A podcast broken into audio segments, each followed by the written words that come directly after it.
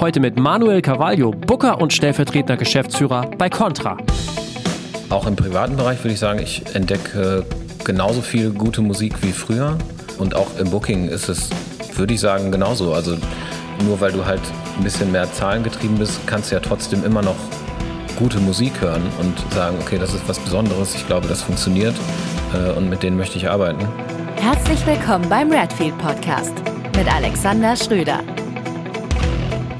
Ich freue mich heute, Manuel Carvalho im Redfeed Podcast begrüßen zu dürfen, der in Partnerschaft mit Ticketmaster entsteht.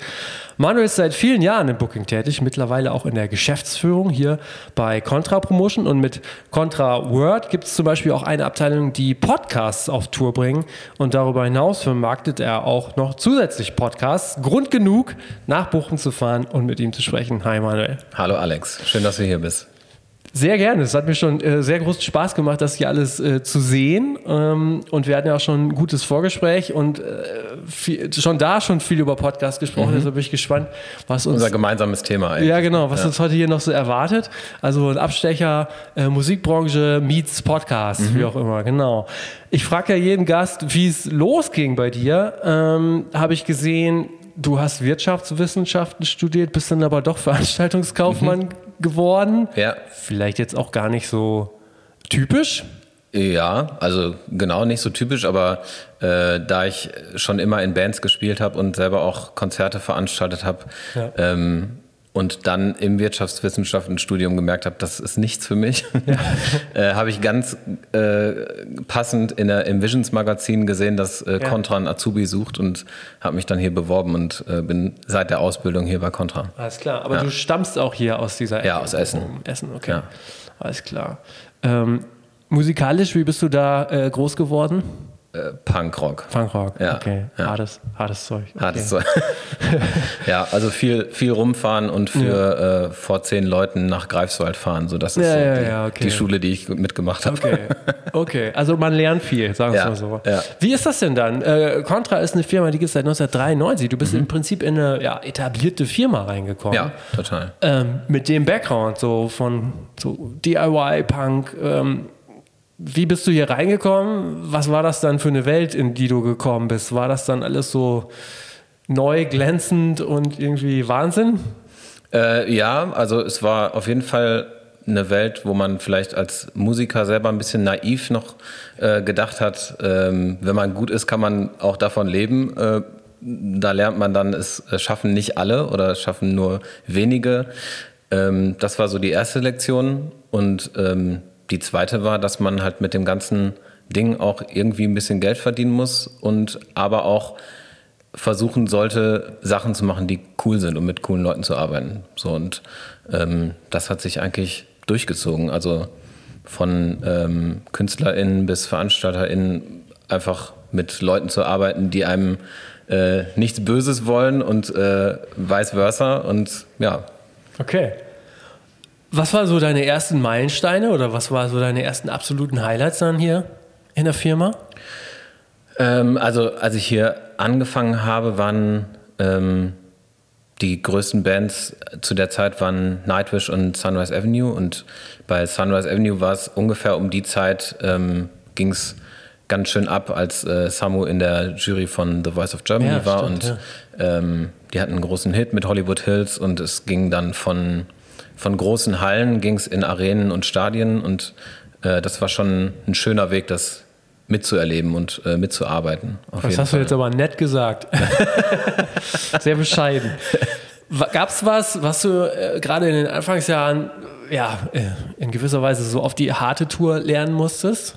Durch den Wechsel auch so? Ähm, ja, also auf die harte Tour, das ähm, würde ich sagen, dass äh, keine Zusammenarbeit für immer ist. Also ähm, es gab auf jeden Fall Themen oder KünstlerInnen, mit denen ich gearbeitet habe, wo ähm, man vielleicht dachte, das, das funktioniert alles total gut gerade und dann kommt irgendwann doch eine Mail, ähm, wir haben uns doch für jemand anders entschieden und ähm, das war auf jeden Fall zu Anfang etwas, womit ich zu kämpfen hatte und hat, glaube ich, auch jeder so in Gesprächen mit anderen ja. Bookern und Bookerinnen äh, dass, dass du einfach denkst, so, man hat irgendwie eine Zusammenarbeit, alles funktioniert. Auch gerade in unserer Branche ist ja viel Verschmelzung von privaten und geschäftlichen auch. Also weiß ich nicht, eine Band äh, pennt bei dir, weil die nicht viel Kohle haben und dann ähm, spielen die am nächsten Tag den Gig noch in der Nähe und ja. ähm, genau, also sowas musste man irgendwann lernen. Das ist aber auch völlig okay, weil es ein Business einfach ist und du hast halt nicht immer die gleichen Geschäftspartner.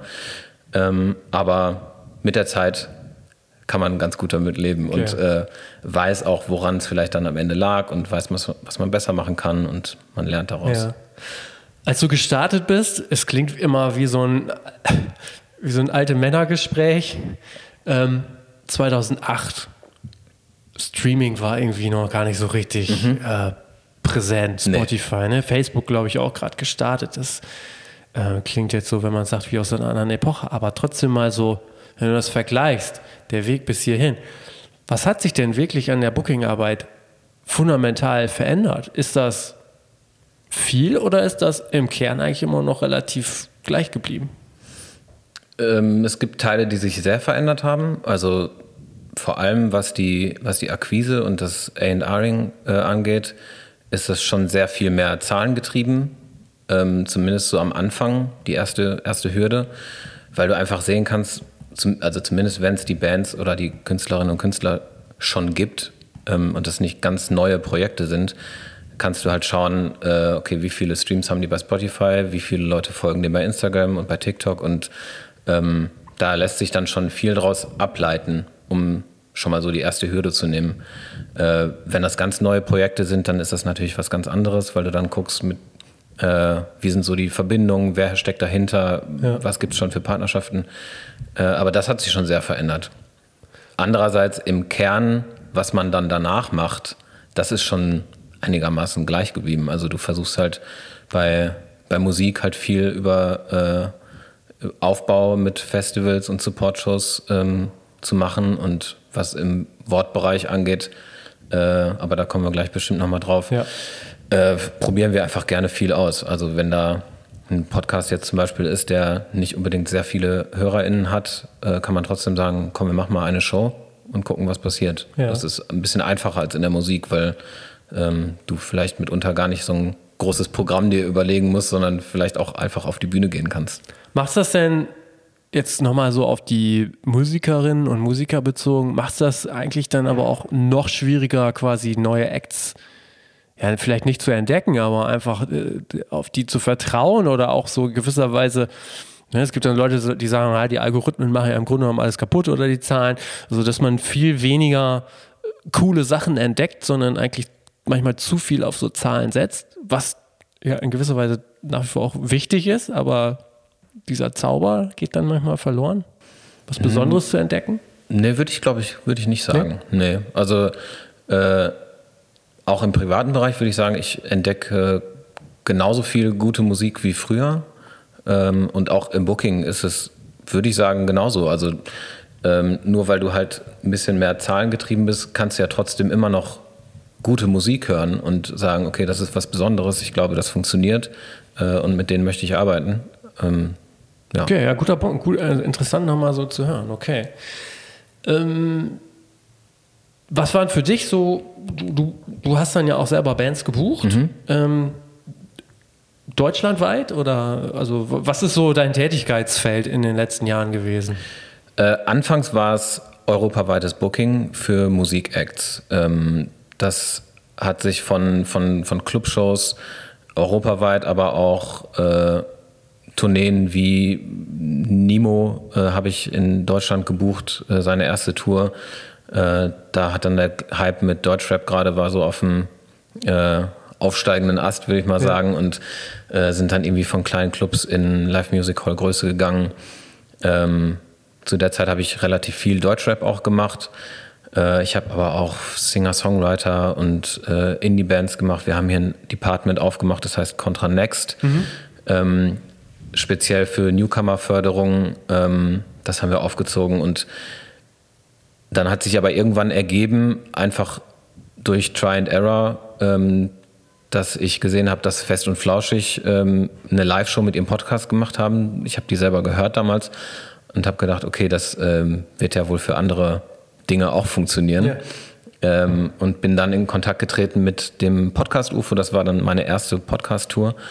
Ähm, und die auch sofort gut gelaufen ist. Und dann hat das angefangen, dass ich mich mehr darauf konzentriert habe, weil ich gesehen habe, der Markt ist noch nicht so voll ähm, von Leuten, die sich auf Acts stürzen. Ja. Was ja gerade im Newcomer-Bereich, äh, was Indie, Pop, äh, also was alle Musikrichtungen eigentlich angeht, Ja. wenn es da eine, eine heiße Band gibt, dann stehen alle Agenturen beim Showcase. Ja. Also das ist wirklich so.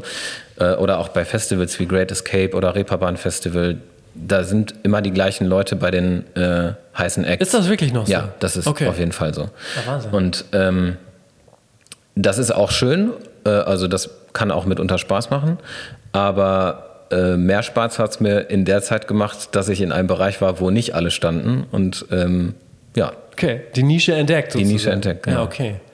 Interessant. Da müssen wir vielleicht einmal gucken, weil du jetzt schon angesprochen, oder ich habe es angesprochen, Contra Word, das ist ähm, vor allen Dingen diese Podcast-Geschichte, von der du jetzt äh, gesprochen hast. Ähm, Contra Next, davon hast du ja eben erzählt. Du bist jetzt seit einigen Monaten auch in der Geschäftsführung von äh, Contra Promotion. Kann, vielleicht kannst du einmal so einen kurzen Überblick geben, wie diese Firma aufgebaut ist. Mit den Abteilungen nochmal und wie groß sie überhaupt ist. Ja, also ähm, Contra als, als Ganzes, als Mutterschiff sozusagen, ähm, ist die Agentur, die es seit 30 Jahren gibt. Und was wir mit Contra Next und Contra Word machen, das sind ähm, firmeneigene Departments. Und ähm, das sind die gleichen Leute, die es arbeiten. Es ist einfach nur so ein bisschen eigene Unterteilung.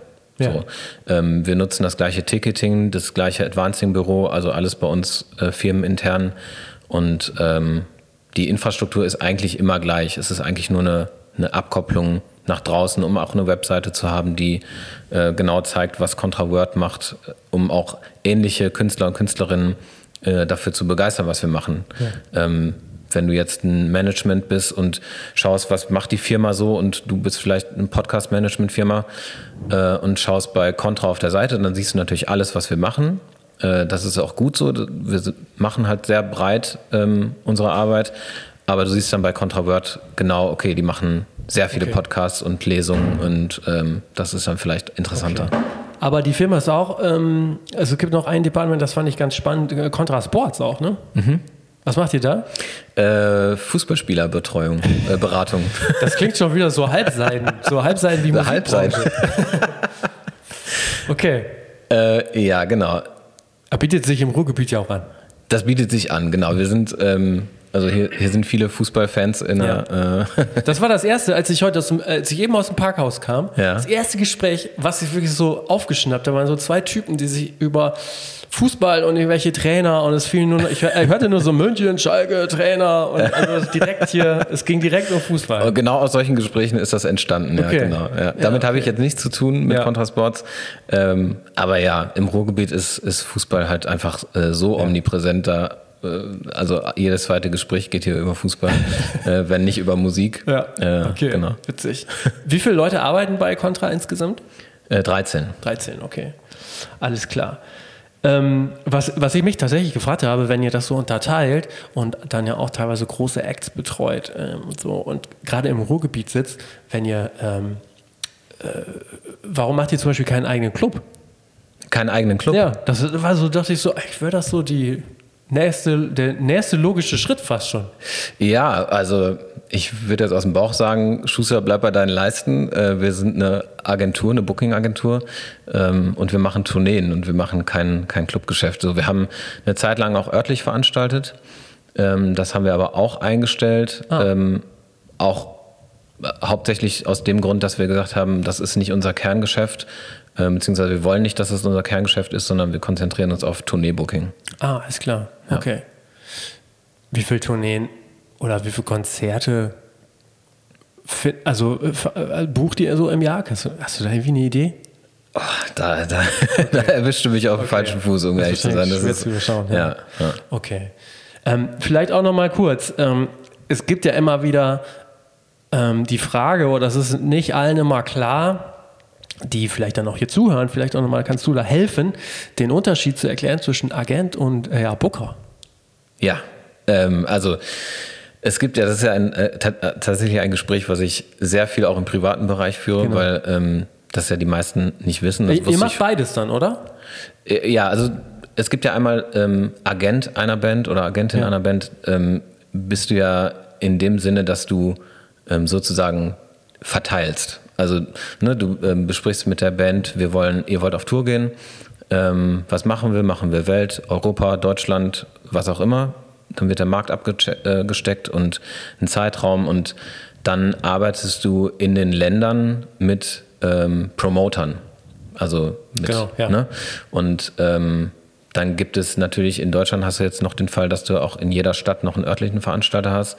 Das heißt, ähm, in dem Sinne sitzen da schon viele Leute am Tisch, um eine Show am Ende hinzustellen.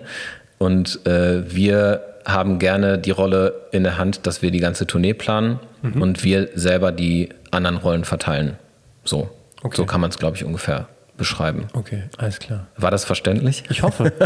das wird sich zeigen. Ansonsten, äh, alle, die hier zuhören und noch Fragen haben, immer gerne her damit. Also das sage ich ja auch immer wieder, Feedback und Fragen. Immer, immer, immer her damit. Okay. Ähm, dann, bevor wir nochmal so konkret auf ähm, das kommen, was du machst, würde ich noch gerne so ein, zwei Jahre zurückgehen, weil ich glaube, oder da musst du mich korrigieren, aber zumindest war es bei vielen Firmen so, dass dieser Corona-Einschnitt, also der war natürlich für jeden deutlich und mhm. dramatisch, aber bei vielen hat er auch dafür, für viele hat er dafür gesorgt, einmal mal so nachzudenken, was sie überhaupt so tun. Mhm. Ähm, war das bei euch auch so, dass daraus dann auch, ja, dass das so ein bisschen der Auslöser war, eben solche Geschäftsfelder neu anzugehen, aufzustellen oder war das auch alles schon vorher da? Das hat auf jeden Fall dazu beigetragen, das äh, intensiver zu tun. Ja. Unter anderem. Also ähm, zum einen solche Geschäftsfelder neu aufzustellen oder intensiver zu betreiben, äh, und auch in die Akquise zu gehen, was, was Partnerinnen und Partner angeht. Äh, und gleichzeitig auch so Sachen zu machen wie, also Restaurants haben renoviert und wir haben uns hier intern auch quasi einmal renoviert ja, und haben genau. geschaut, dass wir Prozesse mehr digitalisieren und ähm, einfach geschaut, dass wir die Zeit, die wir gerade zusätzlich haben, ähm, irgendwie nutzen können, neben den ganzen Verschiebungen und so weiter. Ja, ja. Ähm, dass wir, dass wir quasi da rausgehen und ähm, uns einmal so intern renoviert haben. Ja. Okay, aber das habt ihr quasi intern geschafft. Also ihr habt dazu nicht noch quasi externe Hilfe geholt oder, oder so ähnlich? Äh, nee, also es gibt natürlich Sachen, da musst du dir externe Hilfe holen, weil wir hier zum Beispiel keinen Programmierer haben, der ja. uns äh, eine, eine, Software bauen kann. Das müssen wir natürlich dann außer Hand geben. Aber ähm, sonst haben wir das schon, schon intern gemacht, genau. Okay. Wir haben auch alle Leute, also unsere ganzen Mitarbeiter ähm, sind komplett mit der Firma durch die ganze Zeit gegangen. Äh, keiner musste gehen oder gegangen werden. Ähm, das ist natürlich auch schön. Und dementsprechend geht man dann auch zusammen aus so einer Geschichte wieder raus. Mhm. Okay. Dann lass uns doch mal über unser Lieblingsthema sprechen. Mhm. Podcast, Contra, ja. Word. Du hast ja gerade schon eigentlich äh, berichtet, wie es so ein bisschen dazu oder wie es dazu gekommen ist und wie du dir diese Nische sozusagen rausgepickt hast. Ähm, Contra Word, also Word ist ja jetzt so ein bisschen der Überbegriff. Also, was macht ihr da genau? Also, wir haben schon gesprochen, Podcasts auf die Bühne bringen. Gibt es darüber hinaus noch andere Tätigkeitsfelder, also Lesungen oder solche Geschichten? Ja, ja. also genau, Contra Word ist im Prinzip, kann man sagen, ein, äh, ein Zuhause für alles, was das gesprochene Wort angeht. Also, ja. das können Podcasts sein, das ist, ist auch hauptsächlich aktuell Podcasts, ähm, sind aber auch Lesungen. Ähm, wir haben Tourneen mit Dunja Hayali zum Beispiel gemacht. Ja. Ähm, die war mit ihrem äh, mit Heimatland auf Tour äh, mit ihrem Buch und das war eine Mischung aus Lesung und Podiumsdiskussion. Ah. Äh, total spannend, auch ging auch ewig lang äh, so eine Show, ne? weil äh, viel diskutiert wurde auf der Bühne und sie sich auch nicht scheut, mit Leuten zu sprechen. Also ganz im Gegenteil. Ähm, da ging dann so eine Show auch gerne mal drei bis vier Stunden. Ähm, oder wir haben mit Minky Beisenherz zum Beispiel noch, bevor es den Podcast äh, Apokalypse und Filtercafé gab, haben wir eine Tour zu seinem Buch gemacht, ja. was ähnlich hieß. Ähm, und zur Apokalypse trinke ich Filterkaffee. ähm, und haben daraus diese Tour gemacht und das war eigentlich wie eine ähm, Live-Talkshow. Also er hat, wir sind einfach mit Mickey durch sein Kontaktbuch gegangen, haben ge überlegt, wen können wir fragen. Und dann war es eine, eine Talkshow mit zwei, drei Promis pro Show und ähm, auch das äh, ging relativ lang, um ja. das mal so zu sagen. Ähm, genau. Dann haben wir ähm, zum Beispiel hat, haben wir eine Tournee gehabt mit The Crime Pack, das waren dann Krimi-Autoren und Autorinnen, die zusammen gelesen haben. Also Ja. Ich überlege gerade, ich meine, äh, Podcast auf die Bühne bringen, das ist sicherlich was Neues. Diese klassische Lesereise eigentlich nicht. Wer hat die vorher gebucht? Also die Verlage oder spezielle Agenturen dafür? Ähm, das, das kommt immer drauf an. Also oft machen das Verlage auch. Ähm, dann finden die Lesungen oft auch in Buchhandlungen Ja. statt ähm, mit sehr niedrigen Ticketpreisen. Also es ist keine Veranstaltung im kaufmännischen äh, oder mit kaufmännischem Hintergrund, würde ich mal sagen. Das sind dann eher Promo-Lesereisen. Ähm, was wir machen, sind dann wirklich Shows. Also wir versuchen dann auch, dass die Leute, die wir dann auf Lesungen schicken, ähm, dass es was ist, wo die Leute auch, also wo ZuschauerInnen auch einen Mehrwert rausziehen und ähm, sagen, das gucke ich mir gerne an und bezahle da auch Geld für ein Ticket, weil ich äh, werde gut unterhalten. So. Und mischst du dich oder mischt, äh, be- berätst du dann auch, äh, was so Show-Elemente angeht? Ja. Okay. Also gerne. Also Ja. das äh, sagen wir auch, genau, nee, aber das sagen wir auch immer ähm, den Leuten, mit denen wir sprechen, gerne, weil viele von denen, die wir auf Tour schicken, gerade bei Contra Word, äh, waren vorher noch nie auf Tour und Ja. haben noch keine Live-Show gemacht. Und die sind natürlich auch dankbar, äh, um ein bisschen Expertise zu bekommen und gesagt zu bekommen, hey, wenn du dich einfach auf die Bühne setzt und liest, kann das unter Umständen langweilig werden. Also Ja. es muss nicht, ne? aber es kann. Also ähm, überleg dir doch, was du noch machen kannst und welche Elemente kann man noch einbauen, wie kann man das irgendwie Bühnenbild noch gestalten, damit das schön aussieht und genau, und das Ja. äh, ist sowohl bei Lesungen, wir machen ja auch Comedy-Shows, die sind dann Ja. quasi schon fertig. Also äh, wenn Maxi Stettenbauer auf Tour geht, der hat sein Programm, da haben wir gar nichts mit zu tun, ähm, also mit der Gestaltung des Programms. Aber ähm, genau, ein Podcast, der jetzt sagt, ähm, ich würde gerne was machen, dann beraten wir auch gerne. Ist es dann so, dass die dann auch in diese Live-Musikclubs oft gehen? Also, dass das ja dann auch so ein bisschen diesen Reiz ausmacht, anstelle, keine Ahnung, in die Stadthalle Melle, die dann eher so den, wirklich den Charme der Lesereise versprüht? Ja, genau, äh, beides. Also da kommt es auch immer auf, auf, ähm, auf die Künstlerinnen und Künstler an und auf das Thema. Also wenn es was ist, wo es, ähm, sag ich mal, eher junges Publikum äh, kommt und das Publikum jetzt auch nicht unbedingt in, im Anzug kommt, um Weißwein an dem Abend zu trinken und sich eine Show anzugucken, dann, also bei denen geht man dann lieber in ein Theater vielleicht. Ja, stimmt, ja. Ähm, Bei anderen Sachen kannst du halt auch in, in einen Club gehen und Mhm. da ein paar Stühle hin, also ein paar Stühle ist jetzt, kannst du dann halt bestuhlen. Ja. Ähm, und das funktioniert beides. Also Ja. das ist auch cool, weil das ja bei jeder Tour dann wieder einmal die Maschine anschmeißt und Ja. dir überlegst, okay, wo sehe ich denn diese Show? Also möchte ich die gerne in einem, äh, weiß ich nicht, im Admiralspalast in Berlin sehen? Oder ist das eher ein Ding, ähm, wo ich in, weiß ich nicht, in, in die Zeche Bochum bestuhlt gehen möchte? Ja, So, okay. Wenn ich jetzt Bands fragen würde, Musikerinnen und Musiker, also ich würde behaupten, 99 Prozent wollen sofort auf die Bühne und Mhm. zocken, zocken, zocken. So. Wie ist das bei Podcastern und Podcasterinnen? Sind die auch heiß auf live oder sind die da dann doch auch eher zurückhaltend? Ähm, es wird immer mehr, aber auch gerade dadurch, dass es halt immer mehr ein gelerntes Thema wird, dass, dass äh, Podcasts auch live stattfinden können, ähm, dass viele Podcasterinnen und Podcaster sagen, wir würden das auch gerne machen. Äh, bei anderen musst du ein bisschen äh, bohren und Es ist ja eigentlich auch, ich habe mich überlegt, es ist eigentlich ganz angenehm, einen Podcast zu machen, weil man dich nicht sieht. ja. Ja, so das, also es gibt, gibt Genau. ja noch so eine gewisse, wie soll ich sagen, man kann sich so, so eine gewisse Komfortzone. Ja, das stimmt. Andererseits hast du auch nicht das direkte Feedback. Also Das stimmt, Das ja. ist das, was viele auch sagen, die das erste Mal was live machen. Ähm, die kommen dann von der Bühne und sagen, ey, das, also diese Energie, die man bei Ja. einer Live-Show bekommt und zu einem Podcast kommen ja meistens nur Leute, die dir wohlgesonnen sind ähm, und die auch sich freuen darauf, dich endlich mal live zu sehen.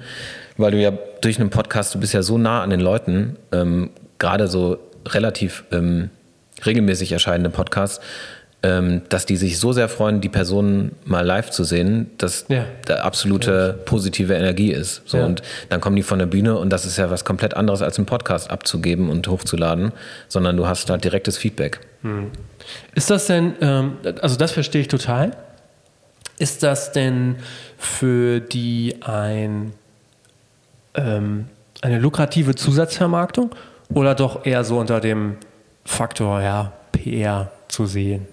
Also lohnt sich das schon richtig? Das ist eine interessante Frage, ja. Also es, ähm, es lohnt sich natürlich, je größer es wird, desto Klar. interessanter wird es.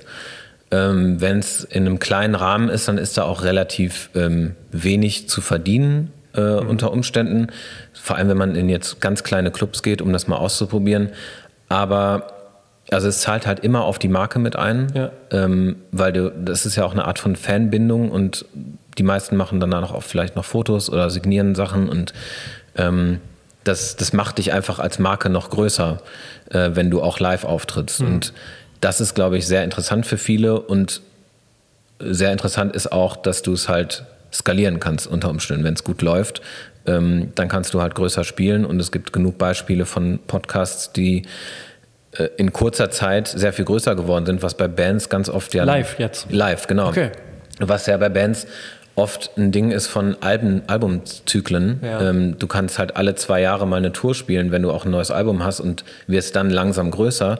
Bei einem Podcast ähm, kann ich jetzt sagen, wir machen nächstes Jahr im Februar machen wir eine kleine Tour und die verkauft aus und dann spielen wir im Juli die nächste Tour und die ja. verkauft auch aus und dann spielen wir im Oktober die nächste Tour und dann hast du quasi in einem Jahr ähm, hast du dich so weit weiterentwickelt, wie du bei Bands vielleicht in, in vier Jahren erst kannst. Ich muss gestehen, ich war noch nie beim Podcast live. Shame. Ich habe auch noch nie einen live ge äh, gemacht. Äh, das ist von Plan. Wie Darüber sprechen wir dann gleich. Ja, uh, ähm, wie, kann ich mir das denn vorstellen? Also, ist ja, also wenn ich zu einer Comedy-Show gehe, mhm. dann kriege ich jedes Mal das gleiche, den gleichen Witz. Mhm. So.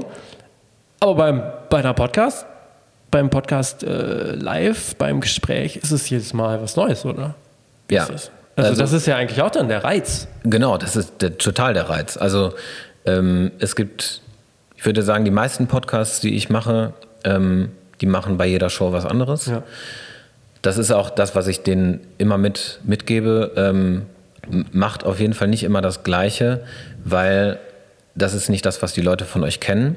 Weil wenn ich einen Podcast jede Woche höre, kriege ich ja auch immer was anderes.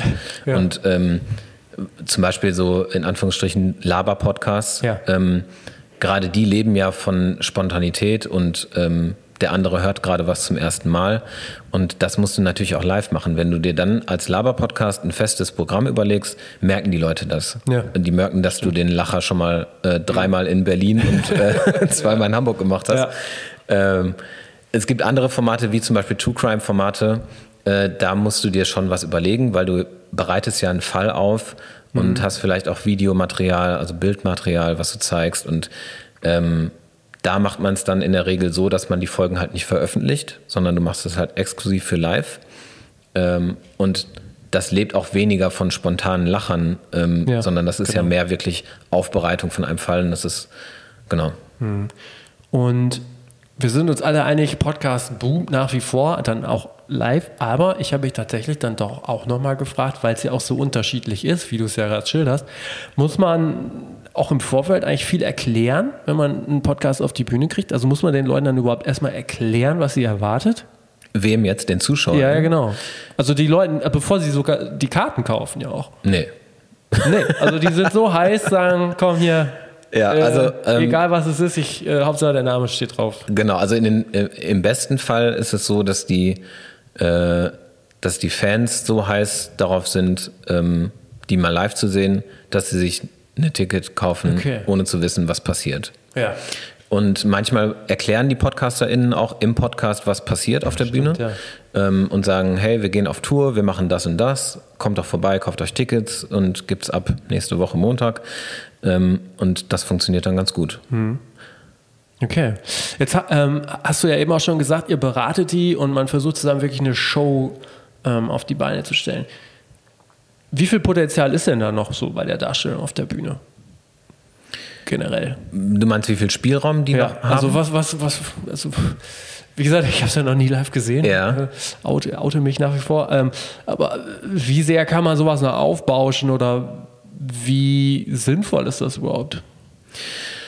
Ähm, also auch hier, es kommt wieder auf den Podcast an, weil es wirklich, ähm, ich weiß, das ist alles unter diesem einen Mantel-Podcast, aber es sind ja. so verschiedene Shows, die du dir anschauen kannst. Ähm, also ich schicke dir auf jeden Fall mal eine Liste an, an Shows, die bei dir in der Nähe sind. Dann Ja, kannst du dir ein paar anschauen. sehr. Ich werde Ähm, berichten, ja. Genau. Also es ist ja tatsächlich, es, es geht dann von Comedy-Show. Äh, Ja. Zwei Menschen sitzen auf der Bühne und ähm, sind zusammen lustig, weil sie es können. Das verstehe ich zum Beispiel. Das ist ja einfach zu, zu verstehen und Genau. zu erklären. Ne? Ja. Ähm, dann gibt es da leichte Abwandlungen von, zum Beispiel ähm, Fußball-MML, ist ein Fußball-Podcast Mhm. Ja. mit drei Menschen, die halt zusammen äh, erstmal sehr eloquent über Fußball sprechen können, aber dabei auch witzig sind. Ähm, das macht es dann unterhaltsam. Ähm, dann gibt es aber auch, wir haben einen Podcast gemacht mit Radio Tatooine, das ist ein Star Wars Podcast. Ah, okay. Genau. Und Ja. ähm, die haben einfach, das ist äh, Fan, äh, Fan-Gerede. Ja. Gerede klingt so negativ, aber es ist einfach für Fans, von Fans. Ähm, und die zeigen dann, ähm, ja, so, äh, die zeigen Sachen auf der Leinwand, Okay, ähm, ja. diese, Mhm. ne, also Ich kann mir gut vorstellen, dass man dann so das visualisiert nochmal. Genau. Worüber man spricht. Genau, das ist dann Ja. auch damit nämlich interessant, weil du beim Podcast natürlich nur Audio hast.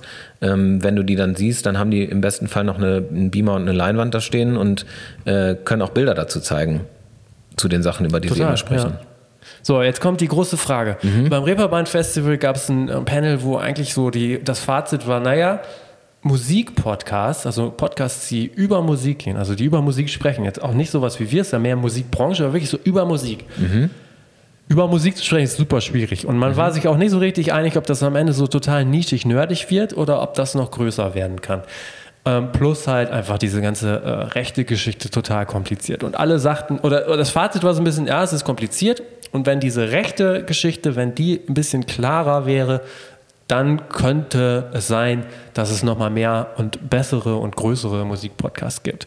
So, wenn es das jetzt gibt, wie bringen wir das denn Radio auf wieder. die Bühne? Wie entwickeln wir jetzt das Programm ähm, für den Musikpodcast? Hast du da eine Idee? Für einen Musikpodcast. Ja, für einen Musikpodcast live. Muss dann da eine Band spielen? Das kommt darauf an, womit sich der Musikpodcast beschäftigt. Also wenn er, äh, ich sag mal, es ist ein Metal-Podcast und Ja. äh, bespricht vielleicht die, äh, die neuesten Releases ähm, des letzten Monats. Und dann spielt die Band das nach. Und dann spielt die Band das Wieso- nach. wieso- Ja, genau. Oh, oh, oh. Ja, das wäre ja fast schon so, ne, wie diese TV Total und diese. Ja, ja, genau. Ja. Ah, ja. Okay. Ich sehe schon. Ja, So langsam wird ein Schuh draus. Ja, genau. Nee, aber also ähm, da, da fällt mir jetzt tatsächlich nicht direkt was zu ein, weil ähm, du besprichst ja quasi was, was nicht dein eigenes äh, Werk ist. Also du Genau. besprichst ja was von anderen.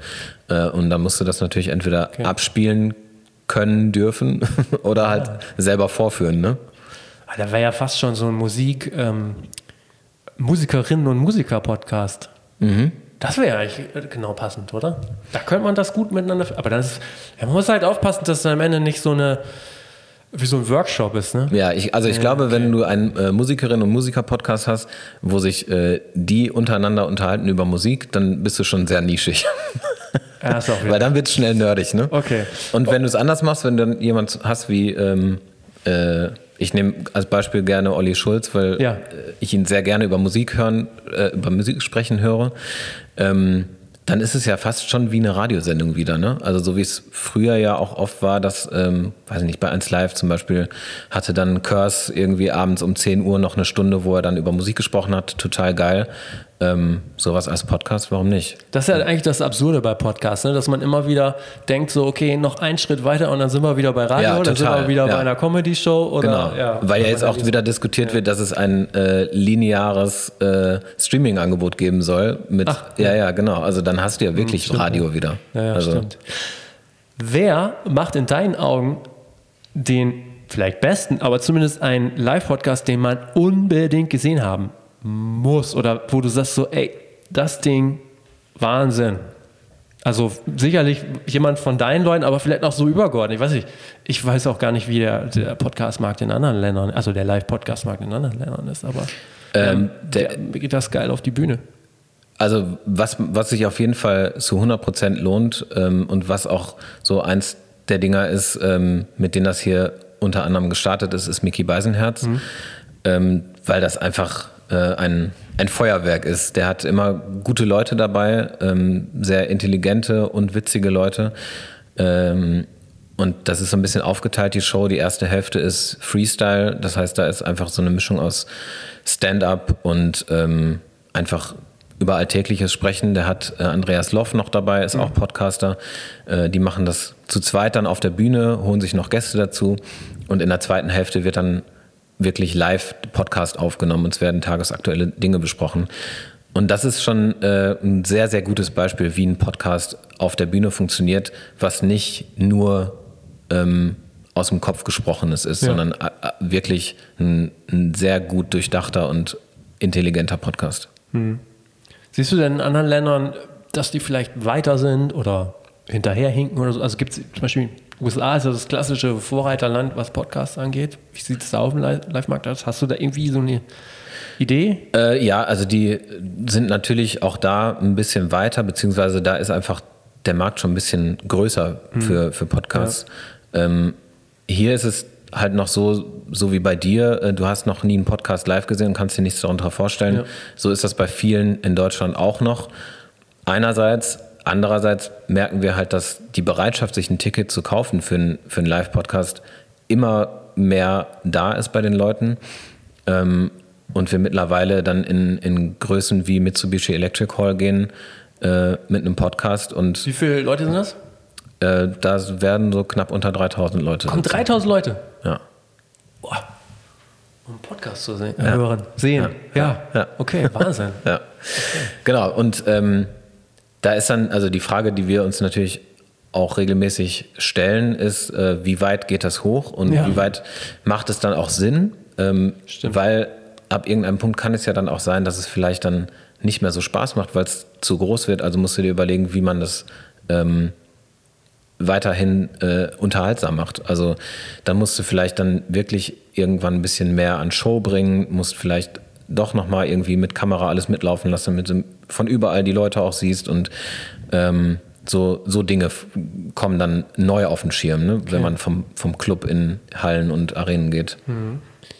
Wo geht denn da die Reise hin? Also gibt es zum Beispiel, wenn man das dann so vergleicht mit Musik, gibt es dann irgendwann ein Podcast-Festival oder gibt es das vielleicht schon? Und ich Ja, es, noch nicht äh, es, gibt, es gibt ganz viele Podcast-Festivals Ist tatsächlich, schon. Ja. ja. Ja. Genau, das sind ähm, meistens ähm, Festivals, die finden dann an mehreren Tagen in mehreren Venues statt. Mhm. Ähm, und genau, das gibt zum Beispiel in, in NRW äh, das 1 Live Podcast Festival, das macht äh, 190a ähm, zusammen mit 1 Live. Da spielen die in verschiedenen Locations und jeden Abend spielt dann ein anderer Act. Ja. Genau. Ah, Okay. Ja. Das heißt, ähm, es boomt. Ja, es bringt auf jeden Fall. Also es ist auf jeden Fall, es macht äh, Spaß da zu arbeiten, weil du auch mit vielen ähm, wirklich guten, guten Leuten zusammenkommst und äh, man gemeinsam überlegen kann, was, was können wir da auf die Bühne oder was wollt ihr auf die Bühne bringen und wie können wir das zusammen machen. Und äh, es ist sehr, ähm, mit dem kann man auch sehr spontan arbeiten. Also Ja. das heißt, man kann auch überlegen, jetzt ist November und wir möchten gerne im März schon spielen. Kein Problem, wenn die Venue frei ist. Aber ähm, das braucht alles weniger Vorlauf als in der Musik. Und ähm, das macht auch ein bisschen spannend. Ja, okay. Und es, äh, man merkt auch, dass die Ticketkäufe ähm, viel spontaner sind. Also ähm, die, da brauchst du nicht den langen Vorlauf, weil du noch das Geschäft mitnehmen musst und das Geschäft, äh, sondern Ja. die Leute kaufen sich relativ zügig ihre Tickets Okay. dafür. Ja, interessant. Ein anderes Thema, was du ja auch bearbeitest, ist die Podcast-Vermarktung unter dem äh, oder, oder mit der Firma Goldmanta. Wie bist du auf die Idee gekommen, das jetzt auch noch zu machen? Äh, das hat der liebe Andreas Loff, von dem ich gerade schon Ja. erzählt habe. Ähm, den habe ich auf der Mickey Beisenherz Tour kennengelernt und da hat er mich darauf angesprochen, äh, dass er ja einen Podcast äh, selber hat und dafür auch Werbekunden hat, aber auch noch weitere braucht und ob ich ihm damit nicht ein bisschen unter die Arme greifen kann. Ja. Und das habe ich gemacht und habe das äh, vor allem während der, äh, der Zeit, in der wir alle in Homeoffice waren, ähm, ein bisschen weitergeführt und habe das auch für andere Podcasts gemacht und bin da in die Podcast-Vermarktung mit, mit reingegangen. Und das ist, das ist jetzt ein, äh, ein Geschäft, was ich, ich sag mal, so nebenbei mache ähm, und auch komplett unabhängig. Also Ja. äh, ich mache das als ganz freier Vermarkter. Ich habe keine festen Verträge. Ähm, sondern macht das so ein bisschen. Der, der Loffi sagt immer, ich bin der, ich bin der Pirat unter den Vermarktern. Okay, okay. ähm, aber wie ist das denn? Das würde mich tatsächlich mal interessieren. Was ich, es gibt so zwei, drei Thesen, über die können wir vielleicht ja nochmal diskutieren. Also tatsächlich ist es so, dass ich äh, das Gefühl habe äh, oder auch meine es zu hören, dass es eigentlich eher schwierig ist zu sagen, Marken oder Brands wollen in diesen einen Podcast. Mhm. Also, dass es eher schwierig ist, diesen einen Podcast zu vermarkten. Das sei du bist der Größte oder so, ne? Aber dass die eher sagen, wir wollen eigentlich in die Zielgruppe und der Rest ist uns eigentlich egal. Ja, genau. Das, ähm, es gibt ja große Podcast-Vermarkter in Deutschland, ja. ähm, die auch genauso arbeiten und das ist ja auch für große Brands einfach sinnvoll, so zu arbeiten. Ähm, und das ist auch ein Feld, wo ich gar nicht rein will, mhm. ähm, weil ich da auch mir gar nicht den Platz suchen will, äh, weil es den auch gar nicht gibt, meiner Meinung nach. Also den, ja. den haben die Großen schon ganz gut abgedeckt, ähm, allen voran mit, mit Seven One, äh, die da ja wirklich Marktführer sind und mit denen wir ja mit Contra auch eine sehr enge Partnerschaft pflegen ähm, und zusammen mit den Podcasts auf die Bühne bringen. Äh, das, was ich mache, sind eigentlich eher kleinere Formate, ähm, die dann auch mit kleineren Brands zusammenarbeiten und auch komplett nur Native Ads äh, arbeiten, ja. also keine, nicht über ähm, Ad-Server äh, und dann auf, ähm, auf, auf Reichweite, sondern du hast halt eine Brand, die ähm, sponsert dann eine Episode und hat ja. dann ihre Native Ad da drin und das, das okay. ist mein Feld. Okay. Das heißt aber wirklich, du puzzelst dann den Brand mit dem Podcast zusammen, sozusagen. Ja. Ah, okay. Genau, ja, also im Prinzip ähm, Brand XY, äh, mit denen bin ich in Kontakt, die sagen mir, wir möchten gerne äh, das und das bewerben und dann sage ich denen, okay, ich habe die und die Podcasts, die kommen mhm. dafür in Frage. Ähm, wollt ihr nicht da Werbung schalten? Siehst du denn auch einen äh, Trend, dass gerade auch vor allen Dingen kleine Marken sehr gerne mal Podcast-Werbung machen wollen und ausprobieren wollen? Ja, sehe ich. Äh, ich sehe auch, dass es für viele überraschend teuer ist, weil ja. der ähm, der TKP, der, der Tausender Kontaktpreis, genau. ähm, im Vergleich zu anderen Online-Medien sehr hoch ist. Ähm, also ob du jetzt eine Instagram-Werbung schaltest, um 100.000 Leute zu erreichen, oder ob du in einem Podcast mit 100.000 Impressions äh, Werbung schaltest, ist um Vielfaches teurer. Wobei natürlich auch erwiesenermaßen die Wirkung anders genau. ist. Ne? Also da gibt es ja, ja, viele Studien, die sagen, das ist total Absolut. authentisch und äh, viel effektiver. Ne? Genau. Und ja. ähm, das muss man äh, kleineren Brands dann oft einmal erklären, äh, warum das so ist. Und ähm, wenn die es dann ausprobieren, dann merken die auch oft, okay, deswegen. Ja? Okay. Ähm, dann benutzen sie halt Codes, um das zu tracken und ähm, dann sehen die, dass es funktioniert. Mhm. Aber dass es funktioniert, das zeigt ja alleine, dass alle großen ähm, Marken und Firmen in Podcasts werben mittlerweile. Das stimmt. Es gibt ja auch so diese eine oder andere Geschichte von Firmen, die nur über Podcast-Werbung groß geworden sind. Casper, mhm. Casper Matratzen zum Beispiel. Genau, oder ja, Clark-Versicherung. Stimmt, ja. Bookbeat. Ja, ja. stimmt. Und ähm, dann wieder andersrum, auch das so eine These, die ich mal aufgeschnappt habe, würde ich dir auch mal gerne, ähm, dich gerne, gerne mal fragen, dass dann zum Beispiel auch Marken, große Marken, durchaus auch gerne in kleine Podcasts gehen wollen. So, ja, Stichwort Mikro-Influencer, weil sie sagen, naja, das ist halt viel authentischer. Mhm. Und also es muss natürlich generell immer Sinn machen, das mhm. steht außer Frage, aber da, da, kommen wir halt viel besser rüber, als wenn der, der riesengroße Podcast da einfach die Werbung runter, äh, runterrockt und dann ist gut. Ja, Okay. Gibt es auf jeden Fall. Ja. Also ähm, da habe ich auch mit, mit Marken zu tun, die, die wirklich größere Marken sind ähm, und die speziell sich äh, in den Podcasts ja. unter 100.000 Hörern positionieren ja. wollen okay. und nicht in den ganz großen. Ab wann macht für eine Marke, für eine kleine Firma ähm, das Sinn? Also viele, kann ich mir auch vorstellen, haben eigentlich so ein bisschen Angst davor, überhaupt mhm. da in dieses Feld zu gehen, weil sie sagen, mhm. pff, da muss ich ja Tausende von Euro in die Hand nehmen. Ab wann könnte man starten? Ab wann oder sinnvoll starten, um mal so einen Testballon zu. Wenn du verkaufen willst über die Werbung, ähm, dann kommt es auf das Produkt an, was du verkaufst. Mhm. Wenn, wenn es eins ist, wofür du eigentlich Visualisierung brauchst, dann macht es keinen Sinn. Also wenn du, ja. sag mal, Sonnenbrillen verkaufst, dann würde ich nicht in einen Podcast werben, mhm. weil die Sonnenbrille musst du ja sehen. Also da würde ich lieber Instagram-Werbung schalten oder irgendwas anderes. Ähm, wenn das so was ist wie eine Matratze, worüber du wirklich gut reden kannst und kannst sagen, ich habe so gut darauf geschlafen, also um jetzt mal bei dem Matratzenbeispiel ja. zu bleiben, ähm, dann dann macht das Sinn, wenn du verkaufen willst. Also das ja. ist ja dieses alte äh, Spanisch am Marketing, wenn du halt äh, mehr Umsatz machen willst, dann äh, leg direkt los und probier es aus, ob du darüber verkaufst. Mhm. Ja, aber und, sag mal so ein Budget. Ab, ab wann würdest du einer Marke raten, oder wie viel sollten sie mindestens mitbringen? Also für einen kleinen Podcast, um da stattzufinden, würde ich 5000 Euro mitbringen. Okay.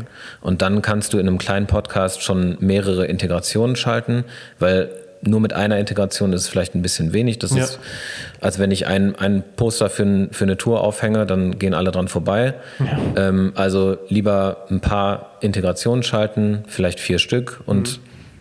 Entweder in verschiedenen Podcasts zur gleichen Zeit oder in einem Podcast auf einen längeren Zeitraum, mhm. dass die Leute da dranbleiben und dich im Kopf haben. Aber mit 5000 Euro würde ich da schon reingehen. Okay. Und wir sind ja in diesem Podcast immer wieder auf der Suche nach den wichtigsten Kanälen für Vermarktung. Ne? Mhm. In unserem Fall Musikvermarktung, mhm. Bands, in eurem Fall oder in unserem allen Fall zum Beispiel Ticketvermarktung und mhm. so weiter. Gibt es im Podcast-Bereich eigentlich noch gar nicht so richtig, oder? Nee. Ne? Also, dass jemand sagt so, ja. ich habe den und den Service oder ich habe die und die Band. Ähm, da gibt es das neue Album von Band XY, hört mhm. mal rein. Macht ja. das Sinn? Das macht Sinn, ja. ja. Also äh, das macht vor allem äh, dann Sinn, wenn du ein äh, groß aufgelegtes Projekt hast, wie ein neues Album, ähm, eine große Tour. Ja. Äh, dann macht das auch Sinn, dafür Geld in die Hand zu nehmen. Was natürlich schwierig ist, wenn du eine, eine kleine Clubshow, eine kleine Clubtour ja. hast, wo sowieso nicht viel Budget drin ist und du hast dann nur für Marketing vielleicht ähm, 800 Euro zur Verfügung, dann lohnt es sich nicht dafür, äh, Podcast-Werbung zu mhm. schalten. Dann würde ich lieber äh, Instagram-Stories oder so schalten. Mhm. Ähm, aber wenn es wirklich, sag mal, Klar. jetzt eine Coldplay-Tour ist oder du hast ein neues Album äh, von Major und willst das großflächig bewerben, ja. dann macht das total Sinn. Total, ja. ja. Weil man dann sich die Zielgruppe auch auspickt. Genau. Wie gesagt, dann glaube ich, dass es auch authentischer ist, gerade wenn. Und du siehst ja wirklich deine ja. Zielgruppe schwarz auf weiß ne, genau. bei Podcasts. Du, das ist ja sehr wenig Streuverlust. Das sind ja die be berühmten spitzen äh, Zielgruppen. Ne? Ja. Also ja. wenn ich weiß, dass meine Band äh, gerade bei, ähm, bei jungen Menschen zwischen 18 und 22 ankommt, dann kann ich ja genau danach die Podcasts aussuchen, wo ja. ich werben will. Okay. Ja, ich bin gespannt. Ich muss mich tatsächlich nochmal umhören. Also so im, im, ja, wie gesagt, Musikbusiness oder auch Ticket, Live-Business, so ja. sehe seh ich das, höre ich das, kriege ich jetzt nicht mit, ja. dass das stattfindet. Also ja. hier auch nochmal der Aufruf die Leute, die zuhören, ihr dürft hier werben für eure nächste Tour. Meldet euch bei mir. Ja, genau, genau. Okay, wir haben jetzt schon den, den Deal am Start. Jetzt klingt das alles so. Wir haben jetzt viel über, Pod, über Podcasts und, äh, gesprochen. Nochmal so ein bisschen auch vielleicht dann wieder den globaleren Blick auf den Live-Markt der Zukunft geworfen. Das klingt ja jetzt erstmal total super. Es scheint zu boomen, es geht aufwärts. Global betrachtet, ähm, also für diese unterschiedlichen Bereiche. Wie ist dein, wie ist euer Blick? Womit plant ihr so ja, für die nächsten zwölf Monate? Was ist so das Szenario? Was ist das Szenario? Wir haben ähm, sehr viele Tourneen, die wir äh, aktuell in den Verkauf schieben oder im Verkauf schon haben. Ähm, und das Wunschszenario ist, dass das alles so klappt. Aber es ist im Grunde nicht, so, dass diese absagen müssen. verschobenen Sachen, dass die eigentlich so mehr oder weniger durch sind, oder? Die sind also jetzt ja. so zum Ende des Jahres. Ja. Ähm, wir haben jetzt noch Nightwish, die äh, starten jetzt am Wochenende ihre Tournee, äh, ihre Europatour. Und wenn die durch ist, dann sind wir mit unseren Verlegungen soweit durch. Und das ist auch schön, weil die ganzen Verlegungen natürlich auch immer Arbeit mit sich bringen, die man ja. sonst nicht hat. Also und wenn es nur äh, Warten auf Abrechnung ist, weil du noch auf ähm, Storno ähm, und auf Rückläufer warten musst, ähm, das sind alles Sachen, die, die hast du dann ja. endlich von der Backe. Ja, okay. und deswegen freuen wir uns, wenn die nächsten zwölf Monate genauso durchgehen, wie wir die geplant haben. Ähm, und da auch wieder Musik ist viel langfristiger geplant. Und an Podcast, da kann eigentlich jeden Monat noch für den nächsten was reinkommen. Okay, abgefahren. Jetzt gucken wir so ein bisschen, oder es gibt immer so diese Befürchtung, gerade äh, fürs nächste Jahr, dass man sagt, oh, ähm, gibt es dann die kleinen Clubs noch? Also wann machen sie hoffentlich nicht, aber mhm. Äh, kann es sein, dass sie dann irgendwie doch schlapp machen? Es gibt keine Förderung mehr oder so weiter. Wir sehen immer mehr auch kleinere Bands oder mittelgroße Bands, die sagen, oh, wir sagen die Tour doch ab, weil mhm. kommen zu wenig Tickets. Ähm, Glaubt ihr, dass dann irgendwann so ein gewisser Unterbau fehlt, also von diesen aufstrebenden Acts? Oder äh, ist das einfach was, ja gut, das regelt dann am Ende irgendwie in gewisser Weise der Markt dann doch wieder und es wird sich einpendeln? Ja, das, das ist ja die, äh, die große Diskussion in unserer Branche gerade. Ähm, also wir sehen das natürlich auch, wir sehen gleichzeitig aber auch, dass es sehr viele Bands, Künstler und Künstlerinnen gibt, die gerade gut Tickets verkaufen. Ähm, ich glaube tatsächlich, dass, ähm, dass es jetzt einfach mehr Leute schwer haben als vorher, als in den letzten Jahren. Und dass genau dieser Unterbau, den du gerade angesprochen hast, äh, es sehr schwer hat. Ja. Gerade. Also ähm, das macht es natürlich, diese ganze langfristige Entwicklung von Bands und Künstlerinnen und Künstlern äh, macht es viel schwerer, weil du dann du, äh, der lange Atem, äh, der kann schlecht über sechs Jahre gehen. So, ja. sondern irgendwann muss es halt auch mal funktionieren für alle Seiten. Und ähm, ja, da zeigt sich gerade, dass natürlich die ganz großen äh, Dinge funktionieren und die ganz heißen neuen. Mhm. Aber alles, was dazwischen ist, was sich vielleicht selber ähm, eigentlich Zeit geben müsste, wie, weiß ich nicht, vor allem so im, im Metal- oder im Punk-Bereich, ähm, da wird ja einfach viel erspielt. Ne? Also ja, dadurch, genau. dass du eine Band bist, die ähm, zehn Jahre lang die Clubs gefahren ist äh, und irgendwann dann in Hallen geht, das wird auf jeden Fall schwierig, ja. das weiterzuführen. Ja. Und ich, also ich hoffe, dass es so bleibt, weil das ähm, wäre ziemlich langweilig, wenn es nur noch große und die letzten heißen Sachen äh, auf der Straße gibt. Vor allem auch für mich privat. Ja. Also die ähm, Bands, die ich mir gerne anschaue, das sind genau die, die gerade strugglen. Aber ja, also ich, ich ähm, kaufe weiter Tickets. Ich würde auch allen empfehlen, das weiter so okay. zu tun. Ja. ja, okay. Und jetzt haben wir ja schon gemerkt, ihr habt un unterschiedliche Geschäftsbereiche, die ihr schon aufgeteilt habt. Gibt es äh, auch für die Zukunft Bereiche, die ihr euch gerade noch anschaut oder die vielleicht in der Schublade mal als Idee schlummern, wo ihr sagt, ah, das wäre doch auch nochmal was, es auf die Bühne zu bringen oder in einen ganz anderen Bereich zu gehen? Ja, ja, die, die schlummern da. Die bleiben auch in der Schublade okay. erstmal. In welchem Bereich wäre das? Ähm, also generell muss man sich natürlich immer angucken, ähm, als, ähm, als eine Agentur, die Sachen ähm, auf, die, auf die Straße bringt, äh, was ist gerade interessant für die Leute und ja. äh, wo geht die Reise hin? Also vor allem auch mit, mit Blick auf, äh, auf die Jugend. Ich kann das ja jetzt sagen, ich bin ja schon fast 40. ich kann jetzt die Jugend sagen. Ja. Ähm, aber ich sag mal so Leute zwischen 16 und 18, ja. ähm, die sind nicht so mit Live-Shows aufgewachsen wie ich und wie du. Ja. Ähm, und wie begeistert man die Leute für Live-Shows? Ja. Ähm, und das ist eine Frage, die wir uns hier gefühlt jede Woche stellen. Ähm, was, sind, was sind die nächsten Dinge und was sind vor allem Kanäle, um diese Leute zu erreichen? Äh, da sind natürlich so Sachen wie TikTok und so weiter, die beobachten wir auch und sind da auch unterwegs und versuchen da irgendwie einen Weg zu finden, an die Leute ranzukommen und denen das schmackhaft zu machen, äh, zu sagen, live ist äh, nochmal was anderes als ja. vor dem Handy. Ja. So. Und also da muss es ja irgendeinen Weg geben und den gibt es auch. Also es gibt ja wirklich genug junge Themen, also aktuell, sage ich mal, sowas wie Nina Chuba, äh, da kommen ja auch Leute live hin. Und das sind ja nicht Leute, die über 30 sind, sondern das sind halt auch Kids. Und ich glaube, das wird nicht abreißen. Du musst halt nur immer die finden, die gerade interessant genug sind dafür. Mhm, okay.